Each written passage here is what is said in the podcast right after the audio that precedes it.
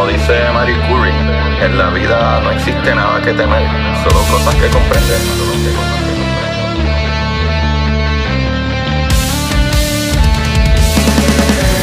Recuerden correr y buscar la manera de aprender que más le divierta.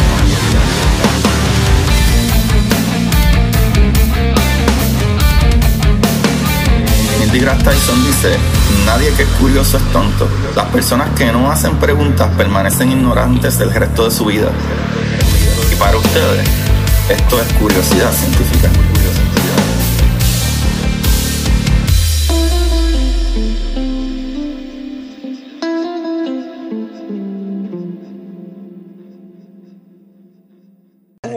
Corillo de Curiosidad Científica, bienvenidos sean todos nuevamente a este, ¿verdad? Otro episodio de Curiosidad. Curiosidad Científica, con ustedes le habla su host, Agustín Valenzuela, trayéndole las maravillas del universo.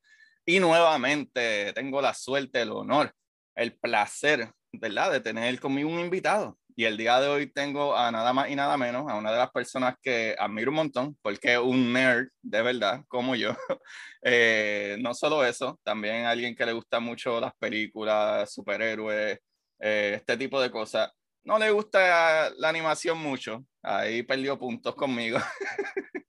Pero, mano, este hombre es tan trabajador que aparte de todo lo que hace, aparte de estar en el podcast, uno de los podcasts, o el podcast, ¿verdad? Número uno de Puerto Rico, de Siempre es Lunes, tiene sus propios proyectos, que uno de ellos, que es de lo más que me gusta, es el de Legalmente Nerd, y el otro programa súper interesante de Buscando Problemas conmigo el día de hoy, George Rivera Rubio, que es la calle.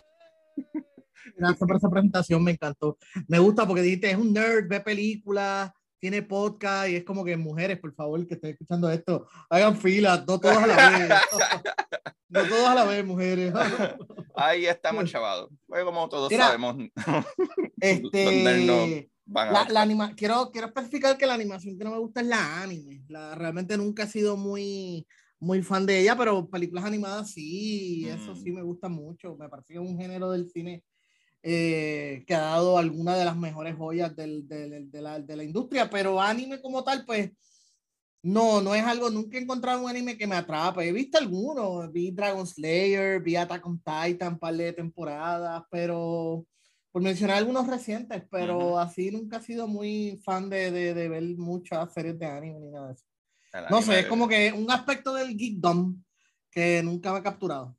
Ah, ok, ok. No hay problema. Todavía sigue entrando al reino de curiosidad científica. ay, ay. Mano, George, este, el día de hoy eh, tenemos un episodio que va a estar súper chévere porque vamos a hablar de cosas que nos pueden matar, en este caso asteroides, cometas y cosas así, y lo vamos a involucrar un poquito, ¿verdad? Enredarle un poquito con películas, ¿verdad? Con las películas que, que usualmente, ¿verdad? Las más famosas que tienen que ver con desastres, ¿verdad? De objetos y astros que caen en nuestro planeta. A ver si en esta ocasión, en curiosidad científica, Bruce Willis nos puede salvar o no. Bendito Bruce Willis. Mira, este Bruce Willis ya no se puede salvar ni él mismo. Eh, dito. Pues me, me, interesa mucho el tema porque tú sabes que Hollywood lleva, desde que existe el cine, llevan tratando de destruir el planeta de, de muchas maneras. Uh -huh. Lo de los asteroides, me, me, parece que lo de los asteroides es una de esas cosas que es, es simultáneamente aterradora, pero simultáneamente como que, ¿para qué te vas a preocupar? Porque en realidad es como que pienso yo que es un problema que no, hay más, no tiene solución. O sea, eh, hasta cierto punto científicamente, desde el punto científico, pensando en la tecnología, las armas y los recursos que tenemos hoy día, si descubriéramos un asteroide, digamos como, vamos a usar el Armageddon, que es la película más famosa, una situación parecida como la de Armageddon, realmente no hay, no hay nada, no hay mucho que se pueda hacer, es como que, bueno, para disfrutarla cabrón estos últimos días que nos quedan, tú sabes. Este, pues ahí tiene media razón. Ok. Tienes razón a media, porque sí sabemos cómo, qué hacer con ellos, pero hay un detallito bien, bien, bien importante. Y es que cuando es que descubrimos ese asteroide o cometa que nos va a dar. Si lo descubrimos con suficiente tiempo, hay varias cosas que sabemos y, y ahora mismo hay una misión que se llama DART, que literalmente nosotros enviamos una navecita que tiene otro robocito aguantado, que tiene como quien dice una barra de metal, y la vamos a disparar a un asteroide que va a chocar y va a moverlo de curso. Y como está lo lejos suficiente, pues ¿qué sucede? El, impulso lo más chipito que sea, que podamos moverlos para el lado, en una órbita que son de miles de millones de millas, eh, cambia la órbita de ese objeto gigantescamente y no nos cae. Ok, ok, eso está bien, entonces no tengo que, eso es cuestión de pensar que si encontramos algo, pues no esté ahí al lado, como que, ay, mira, Exacto. Ese asteroide que está ahí a punto de reventarnos como, como avellana de Navidad. y hay algo este súper bueno también, es que hay un departamento que se llama este, eh, NEO, The Near Earth Object, eh, que es de la protección este, Planetary Defense eh, Protection de NASA, que literalmente estamos todo el tiempo rastreando todas estas piedras que tienen un tamaño que realmente nos pueden hacer daño. O sea, y nosotros tenemos alrededor del 95% de todas las piedras que nos pueden matar, eh, digo, de todas las piedras, pero tenemos básicamente todas las piedras que realmente, si nos dan, nos vamos a chavar. Ok. Me da mucha gracia porque yo escucho decirle esos nombres y eso está lleno, esas agencias están llenas de nerds porque, y, porque Neo, obviamente la referencia Matrix, Planetary Defense, cabrón, eso es una caricatura de los 80. o sea, 100% eso suena como Planetary Defender. Sí, sí, ya mismo le ponemos, eh, ¿cómo es que se llama la, la, la, nave de Star Trek? Se me olvidó. El Enterprise. El Enterprise. Ya mismo la, la próxima nave que vaya para... Es el Enterprise. Este, es, es, como, creo que, creo que hay una nave de, del, del Navy, una de estos portaaviones grandes que tiene ese nombre, el Enterprise. Oh, no me estaría Yo sé que hay un, no me acuerdo si era una nave o, o era, era un, un, equipo militar que ya, ya le habían puesto el Enterprise. O de hecho, creo, uno de los shuttles allá para los 70 que incluso llevaron gente de Star Trek y todo, así que yo creo que el Enterprise ya lo han utilizado en la NASA, lo tuvo que haber usado. Pero anyway, el, el, lo de Planetary Defender, pues sí, eso me suena bien caricatura de los 80 y es que me recordó un poquito a Luis 31. Yo, tú eres más joven que yo, que pienso yo creo que eres más joven que yo y Ulises 31 era una de esas series japonesas de los 60 que pues llegaron a Latinoamérica las doblaron y, corrieron toda Latinoamérica. Y eso es algo que los puertorriqueños tenemos en común con, con el resto de Latinoamérica. Y es que es parte de nuestra cultura haber experimentado eso, Ulises 31. Pero anyway, sorry, sorry. No sabía, no soy de Ulises 31. Pero yo probablemente soy más o menos eh, contemporáneo contigo. Yo tengo 39. Okay. No, no, pero no creo que como quiera, porque eso era el Festival de los Robots. Y el Festival de los Robots te traía el Capitán Futuro, el Galáctico, Ulises, eh, El Vengador y otras más que ahora mismo no recuerdo los nombres. Anyway. Sí, sí, bueno, no, pero qué bueno, qué bueno que mencionas eso que comenzaste a mencionar al principio, porque nuevamente, eh, ¿verdad? Conocer estas cosas hace que uno esté un poquito más aware de, ah, wow, no me tengo que por lo menos preocupar por esto. Y si te fijas, pues tú tenías una idea de que, pues, en verdad es que no podemos hacer un carajo y en verdad podemos hacer muchísimas cosas una preocupación menos. Ahora, déjame tachar eso y lo próximo en la lista, eh, la Casi, casi una preocupación menos. Porque esos son los asteroides. Porque hay otro problema. Los cometas. Y las órbitas. las órbitas, los cometas son casi como asteroides, pero son pelotas de hielo. Y el problema con los cometas es que los, las órbitas de las cometas pueden estar salen tan fuera del sistema solar, tan allá para la nube de Oort que se llama, que hay órbitas de cometas que pueden tardar 200, 250 años en dar una vuelta al Sol. Eso puede ser que por dos generaciones enteras nadie vea esa piedra y de momento apareció y va en dirección hacia donde nosotros y nos jodimos. Ay, mira. Este, ya no tengo que pagar el préstamo, ya que se joda. Este, eh, yo espero que esos cometas, porque los cometas los nombran, yo les tenga un nombre bien cabrón, tú sabes, que no sea como que un, un nombre Johnson o, o qué sé yo, Rodríguez, ¿no? Es un nombre cabrón. Cometa Megatron nos va a partir por la mitad y uno como, vamos a morir, pero va a ser un nombre cool, tú sabes. Sí, sí. Va a ser un cometa ahí. Los físicos no están tan malos. Eh, eh, bueno, en verdad los astrónomos no están tan malos nombrando cosas. Los físicos son una mierda nombrando cosas. Que si, que si el bosón, que si el, fotón, que si el trecerino, que si el quark, que si nombres bien raros. Pero...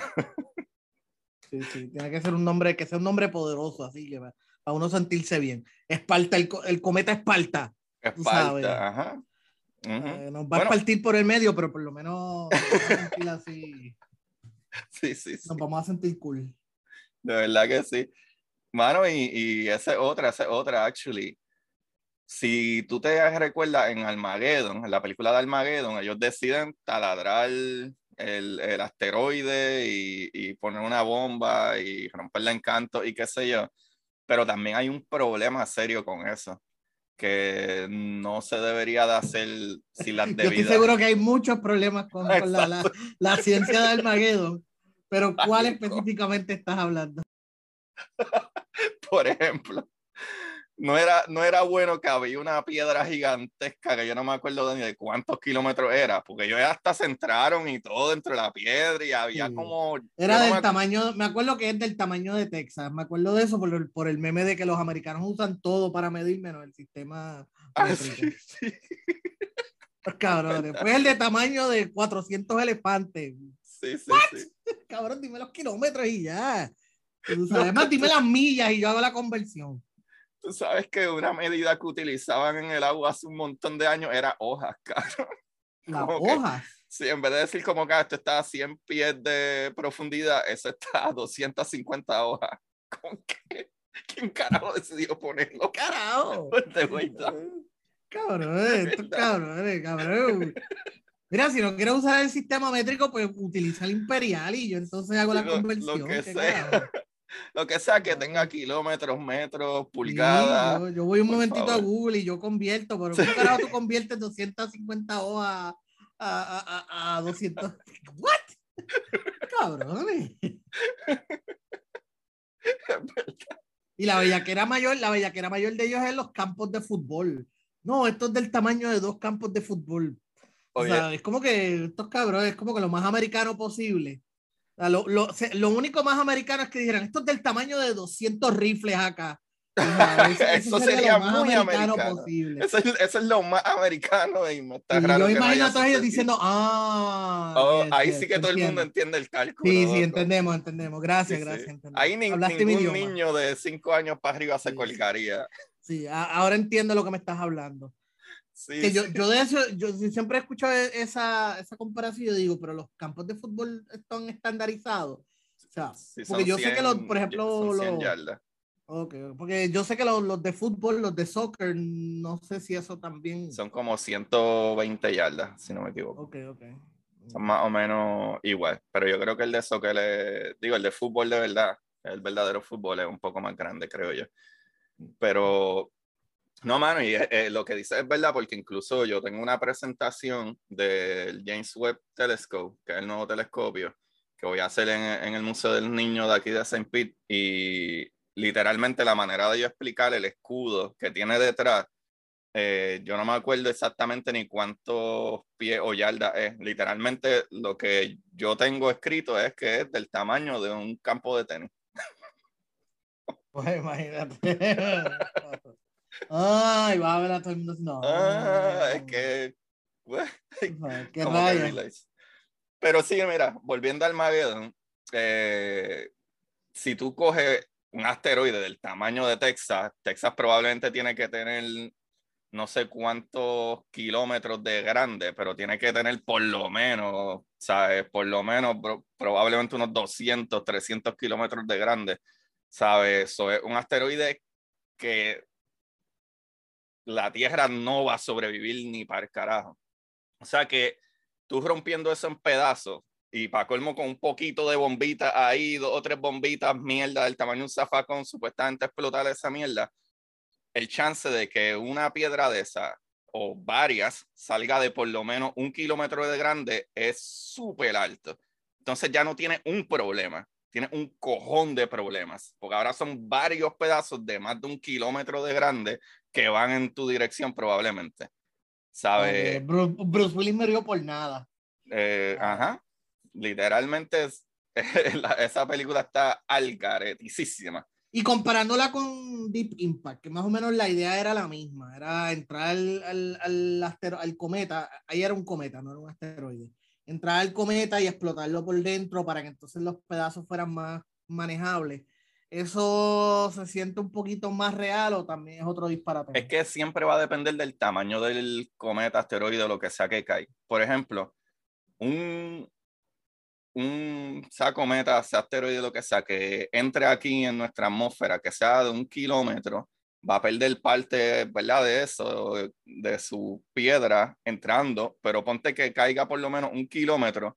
Un kilómetro, si tú lo conviertes en la energía con que entra ese, esa piedra y cae en Texas, este, sería el equivalente como unas 10 bombas nucleares, como las bombas nucleares de Hiroshima que va a ser una destrucción cabrona, pero va a ser una destrucción más local.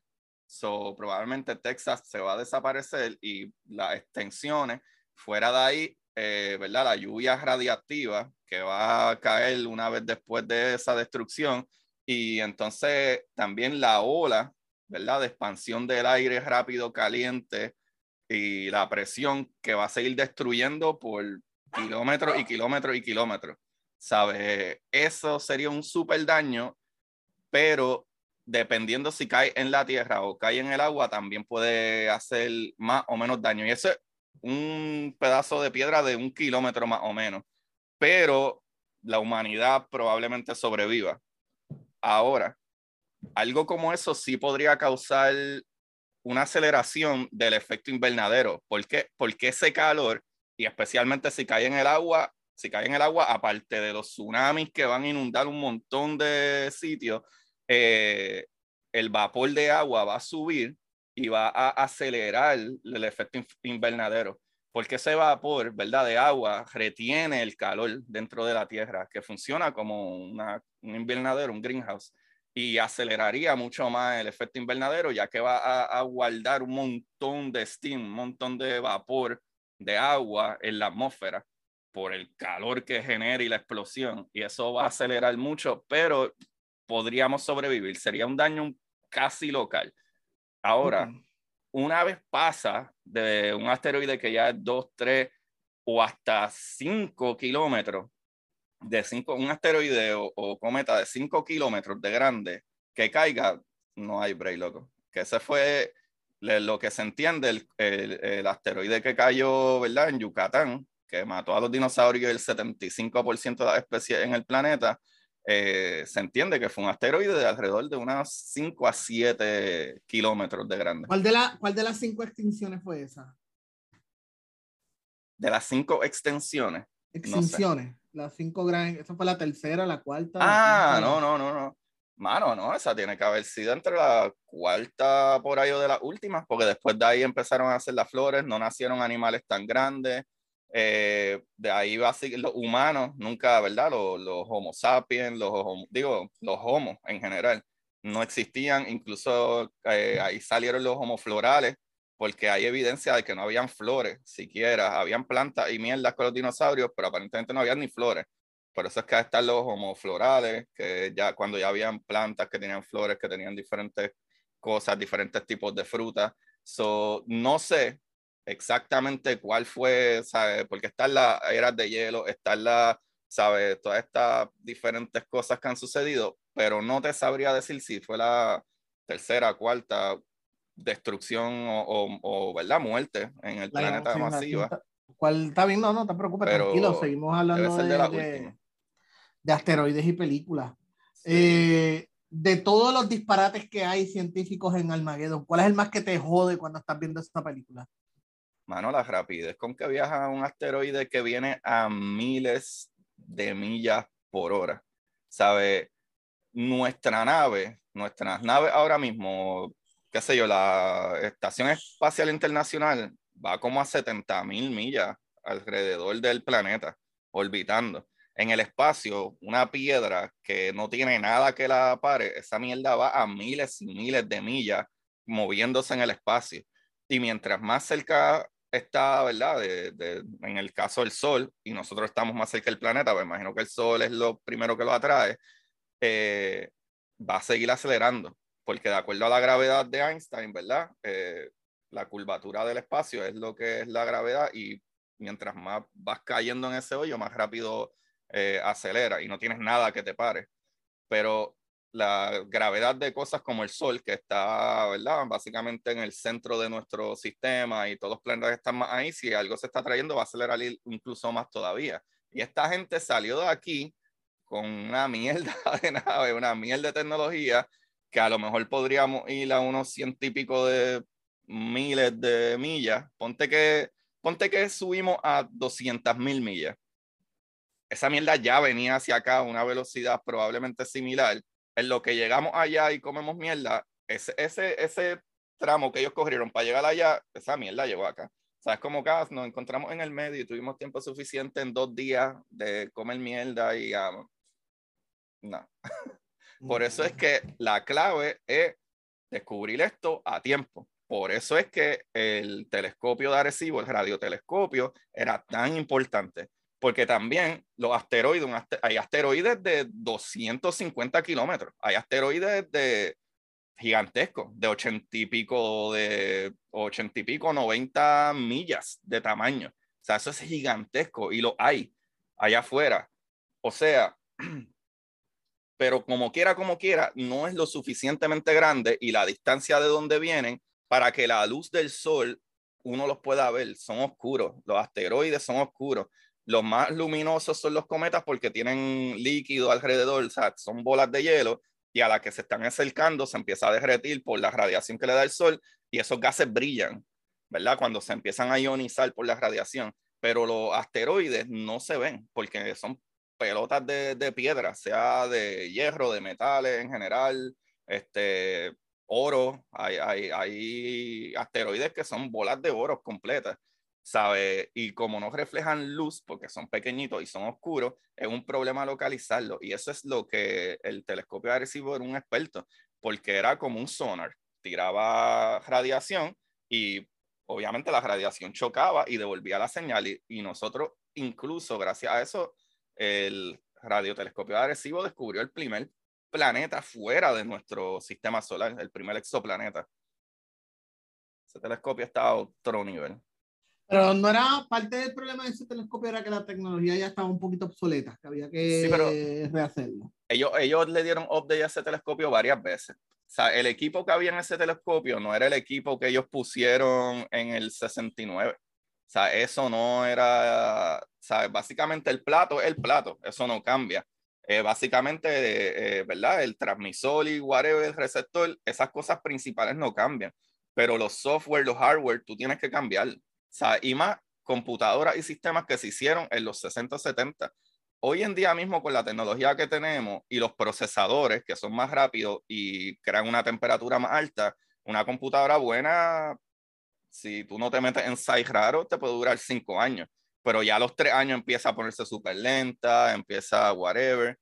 Y otra cosa que la gente tiene un misconception es que piensa que tú tienes el telescopio mirando, ah, ah mira, vimos una fotito, qué linda, ah, esto fue el trabajo de hoy, sacamos los cálculos de esto. No, ese telescopio por años y años y años sigue cogiendo data y data y data y data. Y esa data se archiva y todavía es la hora que nosotros podríamos decir que no vamos ni por la mitad de la data que ha recogido ese telescopio. So, básicamente es como si ese telescopio siguiera funcional ahora mismo. Cuando a ti te dice un científico, ah, no, que quiero tiempo eh, del telescopio, usualmente es que hacer las observaciones, eh, recoger la data y esa data se le da a ese científico. Y ese científico, pues tú la procesas, tú vas viendo qué es la que hay, etcétera. Por eso es que lo importante, importante de todas estas cosas que nos van a matar, en Armageddon, explotar, eh, ¿verdad? Un asteroide del tamaño de Texas no es buena idea porque ahora no tienes un programa, tienes varios.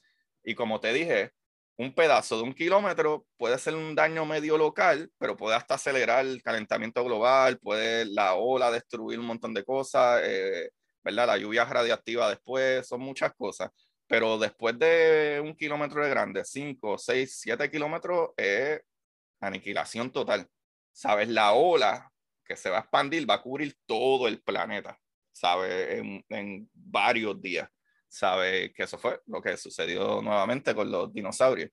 Y, ¿verdad? Yendo a Deep Impact, depende nuevamente del tamaño. Si el tamaño es suficientemente pequeño, fine. Pero otra cosa que se puede hacer también es que la luz, los fotones, ¿verdad? Lo que te está alumbrando a ti ahora mismo, que por eso es que yo te veo a ti, el reflejo de la luz que choca contigo y entra a la cámara y me la deja ver. La luz, los fotones no tienen masa, pero tienen momento por la velocidad como se mueven.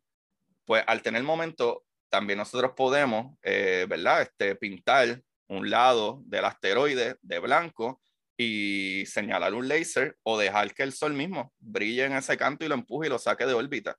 Pero nuevamente, si lo hacemos con tiempo. Otra cosa más es gravedad. Tú puedes, podemos enviar una nave que, que, se pare lo bastante cercano a ese objeto y lo va atrayendo. Porque acuérdate que como las distancias en el universo, en nuestro sistema, son tan ridículamente masivas, el más simple movidita hacia una derecha, cuando entra en una órbita de miles de millas, sabe, la órbita está completamente diferente. No sabía eso, lo de esa estrategia de alterar con gravedad. Y, digo, y sé que este no es el tema como tal, pero ahora pensando en otras películas que por lo general siempre dicen que tienen buena ciencia, eh, la de Christopher Nolan, Interstellar viendo esa película, tú como científico, ¿qué, qué parte viste que, ay, Dios mío? Wow, esa película es tan difícil de entender. No, no difícil de entender, pero Interstellar, mano, eh, ah, espera, digo, espérate, que no la esté confundiendo. Interstellar es la que él se va y deja a la hija, ¿verdad? ah, pues sí. Pues, ¿qué sucede? El problema con esa película, eh, digo, Mano, y la película es bastante accurate. La película es bastante accurate, a excepción de que si tú entras en un hoyo negro, eh, la física que conocemos es que te va a destruir. O sea, la fuerza gravitacional de ese hoyo negro es tan y tan y tan y tan fuerte que no importa si es un, un 10 a la negativo 50 de distancia, o sea, eso es súper ridículamente pequeña la diferencia que está tu dedo, tu planta del pie, de tus rodillas, al tu planta del pie estar más cerca al hoyo negro, o sea, va a empezar a literalmente la gravedad tan fuerte, va a empezar a jalarte con tanta fuerza que básicamente tú, eh, a eso se le llama espaguetificación. ¿Sabes? Te va a jalar con tanta fuerza que lo primero que esté más cerca lo va a jalar tan rápido y tan duro que, que te va a estirar y te va a partir y te va a destruir, te va a destruir, aparte de la radiación. Porque otra cosa con los hoyos negros es que el hoyo negro, la masa del hoyo negro, básicamente de lo que está jodido ahí, ¿verdad? La presión gravitacional que tiene puede ser gigante, puede ser 200 veces la masa del Sol. La masa del Sol, el Sol es gigante. So, ah, por ejemplo, el hoyo negro que está en el centro de nuestra galaxia es como 60 mil veces las masas del Sol o 60 millones de veces la masa del Sol. Es una ridícula, cabrona de grande. O sea que mientras más masa tú tienes, más gravedad tú tienes. Imagínate si el Sol tiene una gravedad tan cabrona que puede mover un cometa a 250 años y volver a jalarlo como quiera, de la gravedad que tiene. 250 años viaja para allá y tiene tanta gravedad que como quiera ese cometa no escapó y volvió y el Sol y lo jaló.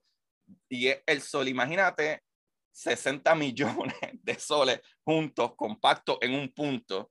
La gravedad es ridícula, pero el hoyo negro se le dice negro porque todo lo que hay alrededor de esa presión que, que descojona la tela del espacio, ¿verdad? Que la deforma por la fuerza de gravedad que tiene, deforma toda esa tela del espacio, pero el hoyo negro como tal es súper pequeño. O sea, el hoyo, el hoyo por donde entran las cosas es excesivamente pequeño. Son hoyos negros que pueden tener kilómetros de grande pero con más ¿Cuántos campos de fútbol? es buenísima. Probablemente unos 10 campos de fútbol pueden entrar. Lo entendí perfectamente. ¿Cuántas hojas? Y para, nuestros amigos americanos que escuchen esto, ¿cuántas acá? Como 300 AR-15. Mira, eh, tú sabes, un detallito, es, es, un nitpick, es una bobería que siempre me jode un poquito cuando veo películas en el espacio. Es el hecho de que el, lleven el tiempo de la misma manera que en la Tierra. Eso siempre es, es, una bobería, es una bobería, pero siempre que veo series o películas del espacio, es como que no, que eso fue hace semanas atrás. ¿Cómo tú estás midiendo eso, cabrón? Si eso se mide por... Eso es algo exclusivo de nosotros, eso es de la gente que vivimos en la Tierra. En el planeta porque eso es basado en la órbita del Sol y la órbita de la Tierra, y yo no sé qué puñeta. Qué bueno que traiste eso, Josh. Qué porque en otros planetas usan horas y días y deberían inventarse otras palabras, no sean vagos, puñetas. Qué bueno. yo sé, que no, yo sé que no lo hacen por eso, yo sé que no es por vagancia del guionista. Aquí te voy a confesar algo. Muchas de las cosas que tuve simplificadas en películas es porque es por la audiencia. Eh, eh, suenará un poquito condescendiente, pero es que saben que si se inventan nuevas palabras para poder ser más accurate, ¿verdad? Más, más real, pues la gente no los va a entender. ¿Qué sé yo? Invento, no, pues eso pasó hace dos dos dos Black Blackeken Ajá. un Blacken atrás. ¿Tú te acuerdas hace dos Blacken? Diablo, sí. Tú sabes, la gente como que, ¿qué carajo es eso? Sí, sí, sí, Tienen que utilizar los métodos de medición de, de, que ya la gente conoce, porque si no, pues se les van a perder la audiencia. Así que tengo que darle la, pasarle la manito también a los guionistas y a los, ¿verdad? Y a, los, a, los, a los creadores de contenido, a los peliculeros y todo eso, porque sé que, sé que esa es la razón real, no, no es porque no puedan hacerlo. Pero anyway, es un, es un, es un, un, un detallito que siempre me jode. Pues qué chévere que trae eso, porque exactamente eso es lo que digo de la ciencia medio real de la película Interstellar, y es que él, eh, la distorsión, ¿verdad?, de la gravedad, cuando hay un exceso de gravedad y la velocidad a la que tú vas, mientras más rápido tú vas cerca de la velocidad de la luz, el tiempo se dilata, o sea que tu tiempo para para mí que te estoy viendo de acá abajo, yo veo que tu reloj está detenido y el mío se sigue moviendo.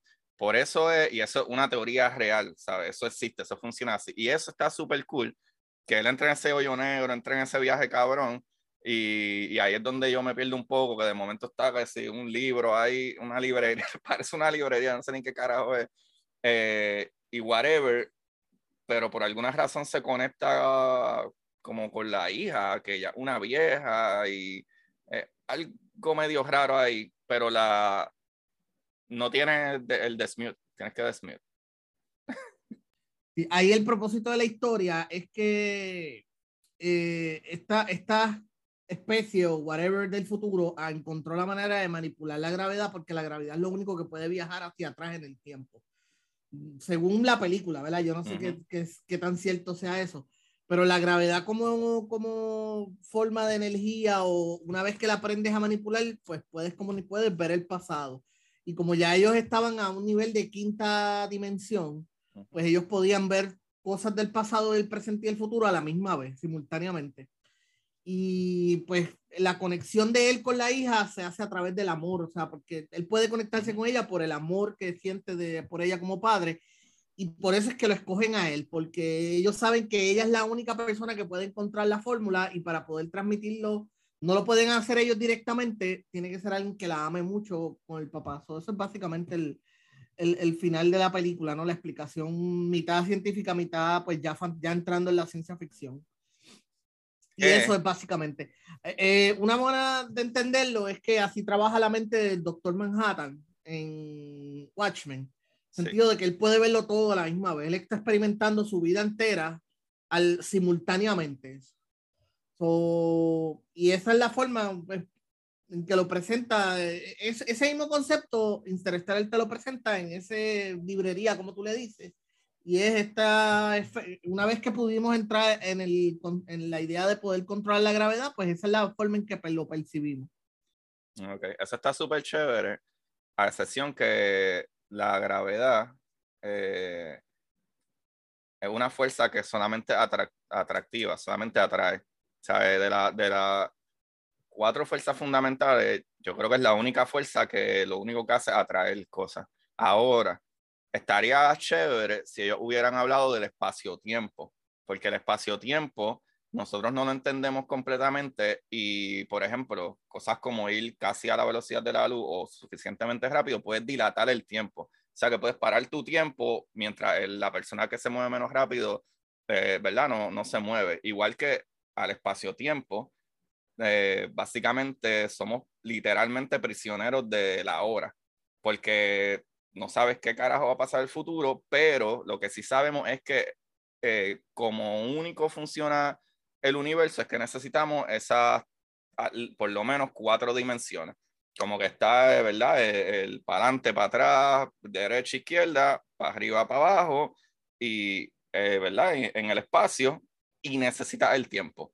Entonces, lo chévere, que es una teoría un poquito revolú, pero para explicárselo ahí más o menos, es que nunca, nunca ningún físico ha podido encontrar una manera de despegar lo que es el espacio del tiempo. Pues, por ejemplo, cuando yo te dije, ah, pues vamos a grabar hoy, pues tú dices, sí, sí, hoy vamos a grabar, pero sí, no, sí me dijiste eso y nada más porque sabías que era a las seis de la tarde.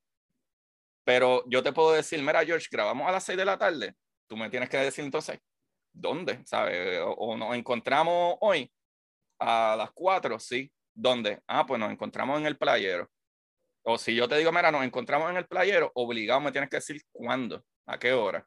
¿Sabes? No hay manera de despegar una de la otra.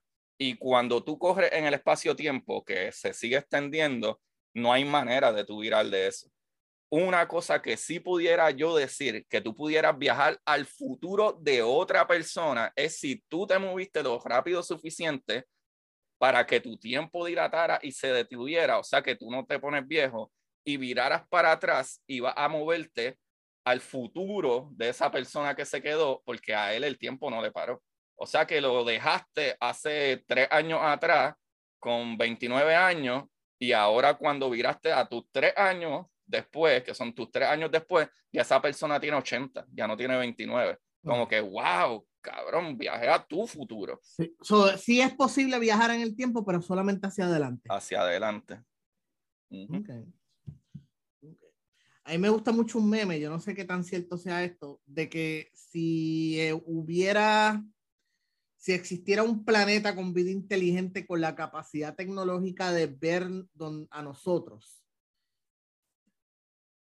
eh, y estuviera a 65 millones de años de distancia, estarían viendo los dinosaurios.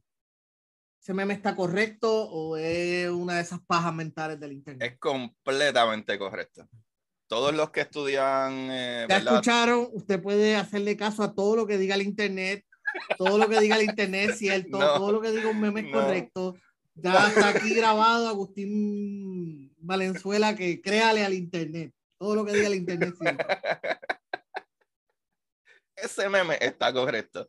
Y la explicación de eso es todo lo que cuando nosotros estudiamos el universo, cuando nosotros estudiamos allá afuera, lo que estudiamos es las cosas que nos llegan, o sea, la luz que viene de planeta, este, galaxia, etcétera, de las cosas que hay allá afuera. Todas las cosas tardan un tiempo ir de punto A a punto B. O sea que si ahora mismo yo fuera Hulk si tuviera una bola y te la tiro allá a ti, George, a Puerto Rico, pues va a tardar un tiempo en lo que desde aquí donde yo vivo te llega allí a Puerto Rico. Pues como tardó ese tiempo, tú estás viendo algo que yo te envié a ti en el pasado, porque yo te la envié, es, o sea, esa luz que viene, en el caso, ¿verdad? De lo que tú dices del meme, esa luz que están los dinosaurios hace 65 millones de años, 66 millones de años, salió la luz del dinosaurio, pa, que cayó el asteroide y se empezaron a morir los dinosaurios. Esa luz que salió del planeta se movió por 65 años hacia este otro planeta de vida inteligente que estaba mirando para allá y, ah, mira, acaban de explotar a esta gente. Ah, y nosotros sabemos cuán distante viene esa luz porque conocemos los rangos de luz. ¿Cuánto tarda esa luz en estirar esa onda para que nos llegue una onda que en aquel momento era gamma, o sea que la onda se repetía mucho y ahora la onda ya está más estirada por el tiempo que ha viajado en el espacio. Tú sabes que ellos básicamente pueden decir, mira, este fulano, ¿te acuerdas del planeta ese que encontramos hace cuatro placas? Pues se explotó para el carajo, no vamos a ir nada. Cancelamos el viaje. Eh, está súper brutal lo que tú dices porque literalmente nosotros no sabemos a ciencia cierta cuántas de todas estas estrellas, galaxias y demás existen. Galaxias, estrellas y cosas que vemos ahora mismo no sabemos si existen porque esa luz tarda billones de años en llegar donde nosotros. A lo mejor de cuando... Y, de parte, ¿qué es lo más lejos que nosotros podemos? Nosotros podemos ver los mismos 65 millones de, de años a lo lejos o podemos ver menos o más que eso. No. Por lo que, la tecnología que tenemos ahora mismo. Ok. Lo que se entiende, para que la gente no se confunda, lo que se entiende de acuerdo a la radiación cósmica, ¿verdad? del fondo, el fondo de radiación cósmica de cuando surgió después de 300 mil años probablemente que del Big Bang, que empezó a expandir, pero estaba súper, súper, súper, súper caliente. De momento siguió la inflación y se siguió, eh, ¿verdad? Este, expandiendo y comenzó a enfriar. Una vez ese gas, ¿verdad? Y ese polvo está más frío, o sea que ya no es plasma, que otro estado de la materia. Hay, hay ¿verdad? Eh, gas, líquido, sólido y plasma, que es súper calientísimo pues una vez ese plasma empieza a enfriar, empiezan a crearse las partículas. Y una vez esas partículas se comienzan a, crear, ¿verdad? Eh, todo, ya que todo, y eso es lo que une la teoría del Big Bang, es que en todo el universo, donde quiera que nosotros vemos en el universo, podemos ver esa radiación cósmica de, de fondo que tiene en casi todo el universo la misma temperatura tiene la, esa misma radiación de microondas, la podemos ver en todos lados. ¿Y cuál es la explicación de eso? Si tú tienes algo, eh, ¿verdad? Eh, eh, que cocinaste todo al mismo tiempo, ¿verdad? Y tiene una temperatura, va bajando la temperatura casi simultáneamente. O sea que esto bajó la temperatura simultáneamente porque tuvo que haber estado en el mismo punto en algún momento y se dispersó de la misma manera. Y, esa, y por eso entendemos eso. ¿Qué sucede? esa radiación cósmica, ¿verdad? Eh, nosotros en, nuestros cálculos y observaciones podemos decir, ¿verdad? Que el universo que conocemos tiene alrededor de unos 13.8 a 14 billones de la edad, de edad de nuestro universo. Ahora, ¿cuán lejos nosotros podemos ver? ¿Cuán lejos nosotros podemos ver con nuestro equipo? Ahora mismo nosotros vemos alrededor de 45 billones de años luz de distancia. 45 eh, mil millones. que serían 45 mil millones, que es lo mismo que 45 billones. no, en español, en español billones es trillón. Eh, eh, lo que pasa es que en, inglés billion es un mil millones, en inglés billón es un millón de millones. por eso. es un anglicismo. Pero anyway, olvidando. 45 mil millones. Ajá. Que en inglés serían 45 billion. Billion dollar. Billion, billion dollar. Eh, entonces sí podemos ver. La pregunta es, porque yo sé que tú has discutido esto otras veces, yo pienso que matemáticamente hablando es imposible que no exista otra vida en el, en el, en el universo. Ah, hay vida. Pienso que matemáticamente hablando, y, y ese, esa fórmula aumenta, esas posibilidades aumentan cuando mientras más simple esa vida sea, o sea, microscópica, ¿no? Este, bacteria, virus. Eh, de que existe vida en otros en otro lado del universo, entiendo, podemos, puedo decir, o pienso que se puede decir, que es matemáticamente imposible que no lo haya. O sea, mm, es matemáticamente seguro que sí tiene que haber algún tipo de vida en algún momento del universo. Quizá esa matemática vaya disminuyendo, esa probabilidad disminuya a medida que pensamos en la vida como algo más complicado. Pienso yo, o sea, llegar quizá, ya la probabilidad de que exista una civilización inteligente cuando me refiero a inteligente, me refiero a una persona, a una civilización con la capacidad de estudiar, entender el universo o el deseo de entender el universo, ¿sabes? Como nosotros, ¿no? De, de estar constante, consciente de que existimos. Entiendo ya ahí la posibilidad baja. ¿O mm. se sigue manteniendo alta? No, mano. Y yo creo que va a seguir aumentando. Esta es mi opinión. Pero te voy a decir primero, pues todo lo que dijiste, tienes razón. Lo único que, en mi opinión, la posibilidad aumentaría, en mi opinión. Pero todo lo que dijiste de los cálculos matemáticos, todo, eso hay un cálculo que hizo este físico Drake. Y Drake, eh, ajá. Si tenemos... mientras escribía canciones, eh, hizo ese cálculo. Tremendo tipo el Drake. No es el mismo, pero. Ah, ah otro Drake. Ah, ahora tiene sentido. Dale, sí. Ahora sí tiene sentido. Como hubiera quedado impresionado, pero. Sí, sí, Otro Drake. Él, él, él, y Carl Sagan eh, tenían un, un, viaje por encontrar vida extraterrestre, que incluso ellos para el 73, ellos fueron los que empezaron, Carl Sagan y él comenzaron los estudios en Puerto Rico, que con el telescopio. Ajá, de, ajá. Pero mencionaste de que, la, de que la probabilidad de que, o sea, porque lo que yo, lo que yo pensaba, ¿verdad? Y esto soy yo acá hablando como los locos. Como te dije, que pues mientras más simple la vida sea, pues más probabilidades que existe, pero tú me estás diciendo que no necesariamente, o sea, la probabilidad de que haya vida inteligente es mayor todavía. No, no, no. Lo que tú, por eso te digo que todo lo que me dijiste es cierto. Lo que me dijiste es que mientras más pasa el tiempo, hay menos probabilidad de que haya vida inteligente o vida. Y ajá, la mayor probabilidad de que exista vida va a ser vida unicelular, bacteria.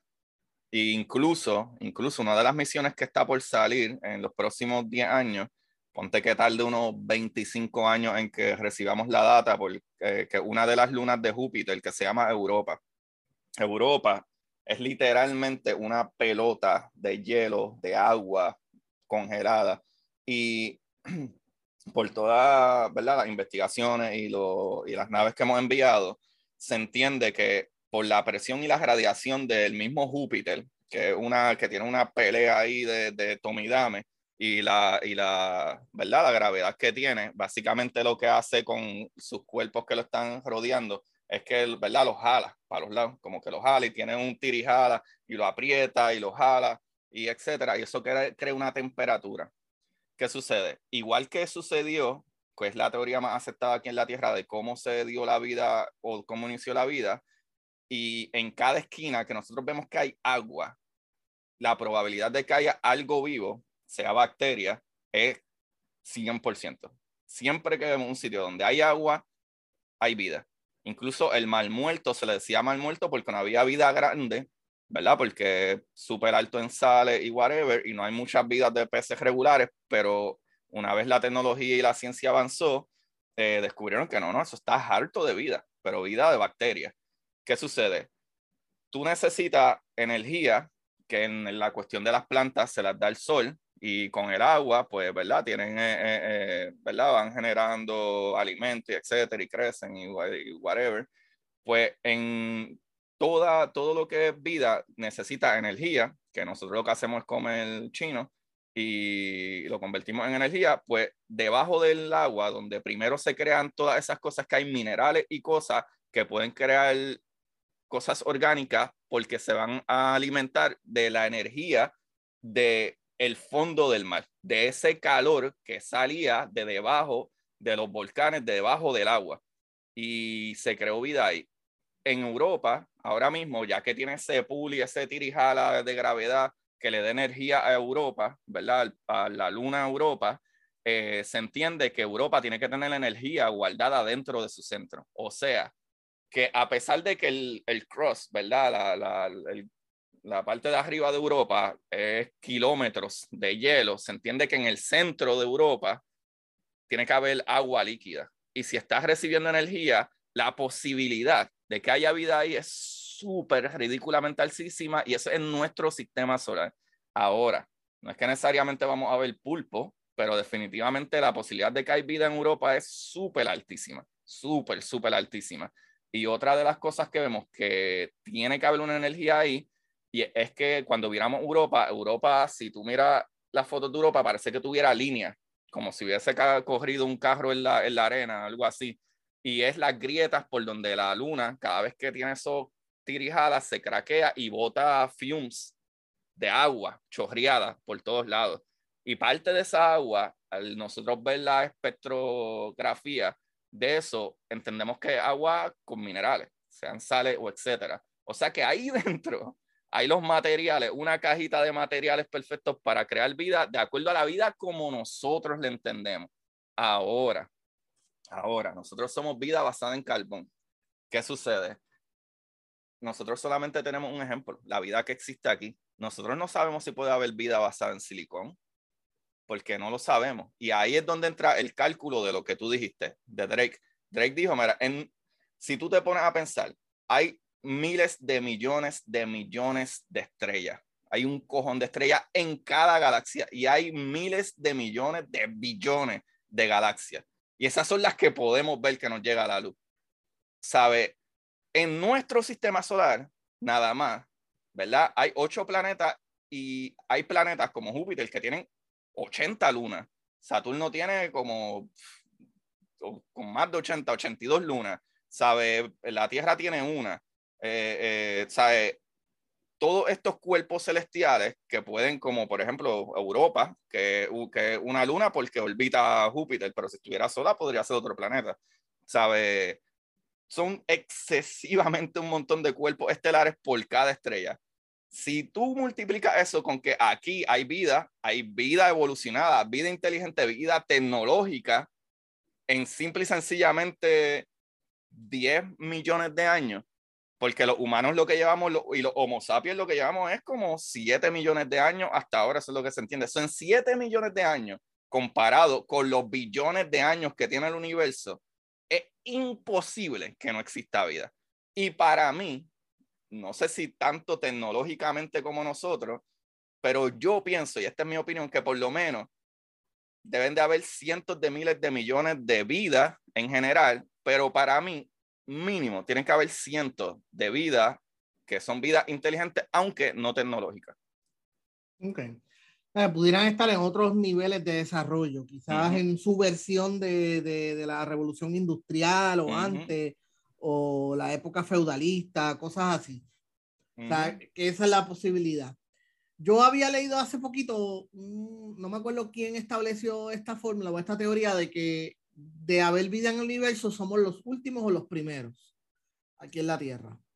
Yo creo que eso es algo reciente, ¿verdad? Eso no es, no es como lo que tú dijiste, que ya era de los No, no sé decirte, pero nosotros somos bien recientes. El planeta Tierra lo que tiene son 4.5 billones de años. Nosotros somos unos baby. Hay galaxias y estrellas que nosotros observamos que son, hay estrellas que son cientos de veces más grandes que nuestras estrellas. Y esa estrella, nosotros le llamamos a la estrella tipo 1, 2 y 3 anormalmente, como te dije, los físicos no son muy buenos nombrando cosas, le llaman tipo 1 a nuestros tipos de estrellas, tipo 2 a las estrellas más viejitas. Eso fue, lo, lo, decidieron un viernes a las 5 y media de la tarde, como que, mira, que le vamos a poner esto? Cabrón, yo me quiero ir, yo me quiero ir ya. Ponle tipo 1, tipo 2 y vamos a carajo. Exacto, o sea que si salen estrellas más nuevas. Ya estaba prendiendo el carro y todo. Y carajo. si salen estrellas más nuevas, le pondremos estrella tipo 0 o negativo 1, no sé. Debería haber sido de al revés, las tipo 1 las más viejas, tipo 2, y tenemos miles de números para ponerle, pero lo hicieron al revés. Este, ¿qué sucede? El tipo que le dijeron, cuando le explicaron eso, el tipo, eso era un problema mío, negro. Exacto. Yo me retiro en dos años, que resuelve el que venga después. Ya yo me gano un premio Nobel, a mí no me importa lo que ustedes hagan. ya yo completé mi pensión la posibilidad es que sí sea cierto que nosotros, que sí hayan, eh, eh, o sea, que es al revés también de lo que dijiste, o sea, hay una posibilidad de que hayan eh, civilizaciones más avanzadas que nosotros. Ah, obligado.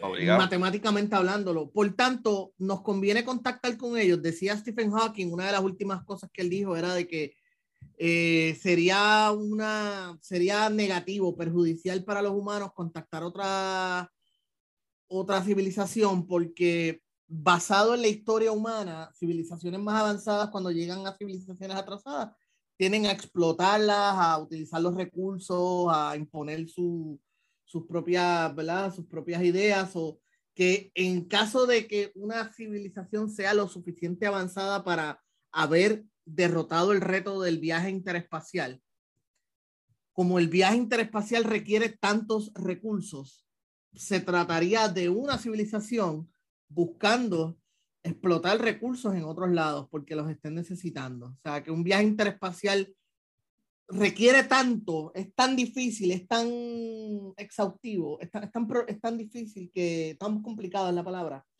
que una civilización que haya llegado a ese punto es porque fue su movida de desesperación. Pues tiene algo de razón en que Stephen Hawking, eh, de acuerdo a lo que él piensa, y yo hablé esto con, yo hablé esto con Luis Herrero, el de PPP, saludo ahí. El, eh, yo hablé esto con él y yo soy un poquito eh, optimista, creo yo, porque nosotros, la manera en que nosotros evolucionamos, evolucionamos de, ¿verdad? Animales como los, ¿verdad? Los, los simios So, nosotros todavía al sol de hoy somos animales, cabrón. Nosotros somos monos glorificados, como dice Manolo, este Manolo Mato. Y pienso yo que la manera en que nosotros hemos evolucionado, estamos bien lejos, o sea, estamos más cerca a ser animales, eh, ¿verdad? A lo loco, que ser una, unos animales más evolucionados y conscientes. Y creo que con el tiempo en el momento que lleguemos a una tecnología que hoy en día tú te das cuenta que menos. Estamos más cerca del taparrabo que del Enterprise. Exacto. ¿Qué sucede? Cuando tú ves con el tiempo que va pasando el tiempo, tú ves que hoy en día, usualmente, loco, todavía la gente cree en religiones. O sea, todavía la gente cree en, en, un Dios que es el que lo va a salvar y va a venir y etcétera, y murió y resucitó a los tres días y otras religiones también, whatever, no tienen que ser la católica o cristiana, este, pero hay gente que literalmente vive asustada porque se le va a aparecer el, el persona que se le murió hace mil años y whatever, y escuchan ruidos raros en la casa y, y a lo mejor se le olvidó borrar un mensaje de texto y de momento lo abrió sin querer y, ah, no, tiene que ser una señal de que me estaba hablando. O sea, nosotros estamos bien atrasados en que la gran mayor parte del mundo cree todavía en supersticiones. ¿Qué sucede? Hoy en día yo veo la diferencia de que muchos chamaquitos hoy en día no creen tanto en religiones y creen un poquito más en tecnología y avances científicos. Eso me da un poquito de hope. ¿Qué sucede? Para mí, mientras más nos acerquemos a la Enterprise, que tengamos más conocimiento y quitemos muchos de esos tabús que todavía hoy tenemos de espíritus, de fantasmas, de religiones, de etcétera, y entendamos cómo funcionan las cosas, también vamos a entender que no necesitamos acudir a la agresión o ser agresivos para conseguir las cosas. Pienso, y a lo mejor nuevamente, a lo mejor soy excesivamente optimista, pero pienso que una raza que pase por todo este cambio, que hoy en día se habla mucho más de la justicia, se habla mucho más, aunque todavía lo, la gente equivocada está en poder, se habla mucho más del tipo de justicia y pienso que una raza que venga de otro lugar, no creo que necesite nuestros recursos, porque lo más que hay allá afuera son recursos. Hay un cojón de recursos. Por la razón, y esa mismo es por la razón que también te dije, eh, básicamente, de que sí, debe existir otras razas, debe existir otro, etcétera, ¿verdad? Y probablemente hasta inteligente, aunque todavía no tengan la tecnología, ¿verdad? Debe existir a lo mejor un Galileo y a lo mejor un, un, no sé, un, un Pitágora o etcétera, que ya estaban filosofando y observando y qué sé yo, aunque no tenían la tecnología, no tenían bombillas, no tenían whatever, pero ya están pensando en eso, o sea, que son inteligentes, ya saben que les conviene estar dentro de una casa en vez de, en el bosque, porque hay animales que no tenemos brain, no tenemos chance, pero ¿qué sucede? Sí, pienso que debe haber un montón de eso, pero después cuando me, eh, en ese otro punto de que debe de existir ¿verdad? Si todavía están vivos, otras razas mucho, mucho, mucho más tecnológicas que nosotros, yo creo que sí deberían. En esa parte sí, y por eso fue que mencioné lo de la estrella. Nosotros, nuestro sistema, nuestra estrella, una estrella nueva. ¿Por qué lo sabemos? Porque tiene un montón de metales dentro. Y como empezó el universo, el universo, cuando tú miras allá afuera, que tienen que haber visto las fotografías bien hermosas y bellas de esas nubes gigantescas de colores rojos y azules y whatever, eso es hidrógeno. ¿Qué sucede? Todo lo que hay en el universo que se formó, lo primero y lo único que había eran las nebulosas. Y las nebulosas son columnas gigantes de nubes gigantescas, gigantescas de que tú puedes ver miles de estrellas dentro de ellas. Así de gigantes son esas columnas de hidrógeno, porque es el elemento más fácil, tiene un, un protón y ya. Y de eso se crea todo y se une todo y se convierte en ese material que se convierte en una estrella. Esa estrella mezcla todo esa, eh, ¿verdad? esas cosas adentro y empieza a fusionar. Y de helio pasa, de hidrógeno pasa a helio, de helio pasa a nitrógeno, a, carbón, a, de carbón a, silicón, a oxígeno, así, así sucesivamente, hasta que ya llega a los metales como el hierro y ya no puede fusionar. El metal no fusiona. Lo que hace es que nada, ya se convierte en metal y explotan. So, esas estrellas que nosotros vemos, que son tipo 3, cuando tú las observas, no ves rasgos de metales pesados como nuestra estrella. ¿Por qué? Porque todo ese material que tenían era el material más básico, que era el original.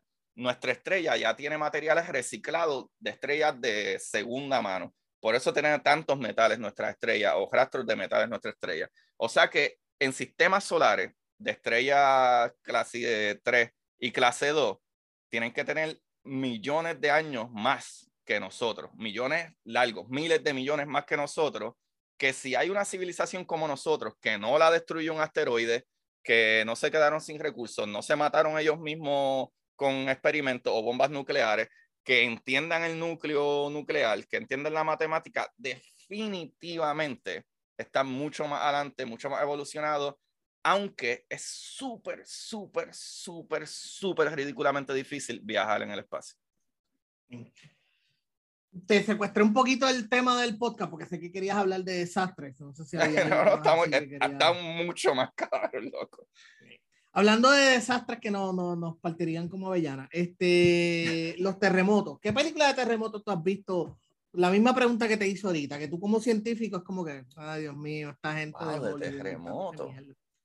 Digo, terremotos o volcanes, por ejemplo, también, tú sabes que, sabes que en los 90 hubo como que unas ganas intensas de, de, destruir. Me acuerdo una película de volcanes que salía el de el tipo este de, de James Bond. Dante este. Speak. Ajá. O Volcano, no me acuerdo. Ajá. Como que no pasaba mucho trabajo inventándose mierda. O de hecho, una más reciente, digo, no tan reciente, creo que es la de, creo que es 2022, que es la más ridícula, que era de esta idea de que el volcán en... Ay, ¿cómo se llama? Este, el volcán en... Yellowstone. Yellowstone, gracias. Eso iba a erupcionar. Erupcionar. y ahí era que nos íbamos a joder para el carajo todo. Este, ¿Qué tipo de cosas, por ejemplo, de ese tipo de película de, de desastre, tú puedes decir, esto está bien al garete o esto es, están como que estirando mucho? Fíjate, el, la cuestión con los volcanes es que son bien impredecibles, igual que los terremotos, porque es que tú no sabes el movimiento que hay en el centro del planeta. Básicamente los, los volcanes son, son movimientos y, esa, y ese, ¿verdad? esa piedra derretida que hay allá abajo y la presión y el calor termina explotando como sucede cuando tú tienes una tetera puesta con agua caliente y porque la presión quiere salir toda a la vez y no puede y de momento explota. ¿Qué sucede? Los volcanes siempre van a depender de cuán grandes son. Por eso es que la gente siempre está bien asustada de Yellowstone, porque si la presión es tan lo suficientemente grande y cuán flat o el orificio o etcétera sea del volcán, es la presión que salga, que será la tecnología de movimiento de los 1800, los trenes el vapor. O sea, la idea de eso era, la presión es tan grande. Ahora mismo, la tecnología de la, de la fuerza nuclear, ¿verdad? Eh, lo mismo, pone agua y básicamente hace vapor y la presión hace que se mueva una, una, turbina que crea un dínamo que genera electricidad porque hay un metal girando y crea carga eléctrica. Pues en cuestión de las películas de volcanes, yo nunca he visto una película de volcán tan al garete, excepción de que la lava, que se le llama lava cuando está afuera y se le llama magma cuando está dentro del volcán, es piedra derretida, no es tan rápido. y tú ves esta gente en una acción 5 litros corriendo la lava detrás ahí. Y la, lava, y la lava persiguiéndolos casi como si fuera si fuera un dinosaurio sí, Pero fuera de ahí películas de lava son bien básicas, son excesivamente básicas. Por eso usualmente es como un romance de esta científica y whatever. Y es más el romance y él la tiene que salvar porque por alguna razón... Ella se enamora de él porque él se parece a James Bond. exacto, exacto. Eh, el, el, y finalmente, ¿verdad? Y porque ya... Este, sí, sí, ya pasamos la hora. Ya pasamos la hora. Este, Jurassic Park, cuando viste Jurassic Park y ahora que la ves de científico, ¿qué parte de la ciencia que hablan ahí tú dices, diablo, mano, qué vergüenza Mano, yo vi Jurassic Park hace tantos años, la original, la que sacan el gusanito ese, whatever, como el mosquito. Pero, pero, Jurassic Park no está tan lejos de la realidad. Si tú tienes ADN de alguna cosa, especialmente ADN mitocondrial, tú puedes copiar, que eso es lo que hacemos con las vacunas, tú puedes copiar esa información, ¿verdad? Este, biológica, esa información eh, eh, del ADN y replicarla. Eso no está fuera de, de la realidad y ya, ajá, No me emociones pensar que voy a tener mi Velociraptor pronto. Sí, podría tener tu Velociraptor, George. voy a mandar a buscar por Amazon. Va a pedirte otro Blue. Blue es que Blue para mí. El Blue, sí. Eh, eh, mano, este, hicieron una de eso, una cabrita, yo creo. No me acuerdo cómo se llamaba. Este, hace Dolly. Dolly. Eso, pero eso fue como para los 90, mano. Ajá, fue hace par Dolly la, la oveja. Imagina eso mismo. Imagínate ahora, con la tecnología que tenemos, que ahora conocemos el CRISPR, conocemos células que podemos extender la vida. Nosotros ahora mismo podemos tratar de editar, conocemos cómo hacer, eliminar ciertas, ¿verdad? Ciertas características del ADN que no queremos y a nivel molecular mover una cosa para aquí y para allá, como que si tú quieres un hijo que quieres que sea pianista y le añades dos dedos más y que te nazca con dos dedos más y va a ser el mejor pianista del mundo. Cosas así, okay. tecnología. de Jurassic Park a los X-Men, entonces. Ajá, Estamos ahí cerca ahí. Bueno, mm, antes la vida duraba, antes tú eras un, antes la gente se casaba a los 14, 15, porque a los 30 tú eras un viejo, ya tú estabas muriéndote. Hoy en día la gente en general, la mayoría dura alrededor de 70, 80. De hecho, yo yo leí hace un tiempito, cuando estábamos, precisamente cuando estaba con lo, lo más duro del de la pandemia, que el estilo, que la expectativa de vida ha aumentado, no porque ahora la gente viva más, porque antes sí habían personas de 60 y 70, 80 años. Que la razón por la cual la expectativa de vida ha subido es porque hemos combatido la mortalidad infantil. Es que antes la gente se moría naciendo, se moría cuando eran niños, o sea, porque como el sistema inmunológico es tan débil cuando eres, cuando te estás desarrollando, el sistema inmunológico humano, porque en realidad no es que antes no llegaban a viejo, es que se morían tantos niños que el promedio estaba por los 30 años. También otra cosa. Yo creo, y eso es una, una, data, ¿verdad? Que a veces hablo en el podcast cuando hablo de esto con Jesús, y es que la gente está tan, tan mal acostumbrada, nos hemos mal acostumbrado y nos hemos malcriado tanto con la, el avance de la ciencia tecnológica, la ciencia médica, que se nos olvida que antes era completamente normal tener cinco hijos y que se te murieron dos. Sí. O sea, eso eran Todas las abuelas, todas nuestras abuelas perdieron mínimo dos hijos. Tuvieron como 15, pero perdieron dos y hermanos ni que se diga. Ah, y perdieron dos o tres de embarazadas, sin contar los que se murieron niños a los dos años, a los tres años. Y que eso sigue siendo una realidad en partes del mundo. O sea, y te digo, por eso te digo que eso, esa changuería de la gente con las vacunas o las medicinas, esos son privilegios geográficos. Es un privilegio que tu estilo de vida en esta parte del mundo te permite, porque en muchas otras partes del mundo todavía los niños se mueren, todavía la, morta, o sea, la mortandad infantil está por las nubes, todavía es normal que se mueran niños, todavía es normal que las mujeres se mueran pariendo o se mueran durante un embarazo. Eso ha sido normal durante toda la historia humana y es gracias a los últimos 100 años de avance de ciencia tecnológica y médica en algunos lugares del mundo. Así que si usted de los que me voy a vacunar porque yo no sé qué carajo eso, ni el perico que te está fumando. sí, sí, sí, sí, ¿Sabe? Pero anyway, eso es privilegio de donde tú vives. Eso es algo que tú puedes hacer por la ñuñería de que viviste en un país desarrollado, pero eso no es la realidad para el resto de la humanidad. para mucha parte, gran parte del resto de la humanidad. La mayor del mundo, la gran mayoría del mundo no tiene los privilegios. Mira, pero mira si son privilegiados que tienen los cojones de decir, ah, yo no me voy a poner eso, yo no confío. Tú, tú vives tan bien y tan bien que eso es algo que nadie que vive en el Congo lo pensaría cuando su hijo está muriendo de malaria y todo el mundo está muriendo de malaria. Tú dame lo que sea porque la estamos pasando tan mal aquí que qué más me puede pasar. Aquí vivimos tan bien que muchos pendejos tienen, saben, en su mente y tienen la posición que es fine, que estamos, eh, eh, ¿verdad? En este nivel, eh, que, bueno que nos va bien, pero tienen el privilegio de decir, ah, pues no, no me lo voy a poner porque no me da la gana. Y tienen el privilegio de ir a un hospital y para buena suerte que tienen muchos de ellos, van a un hospital, le dan los servicios médicos súper brutales que no les pueden dar en ningún otro lado, gastan un montón de recursos y sobreviven los cabrones. Y le pegan la enfermedad al, al enfermero que se jodió contigo y al enfermero el que se jode. Es el privilegio de la no consecuencia. O sea, puedo ponerme con estupideces porque el sistema en el que vivo me permite no tener que afrontar las consecuencias de mis estupideces.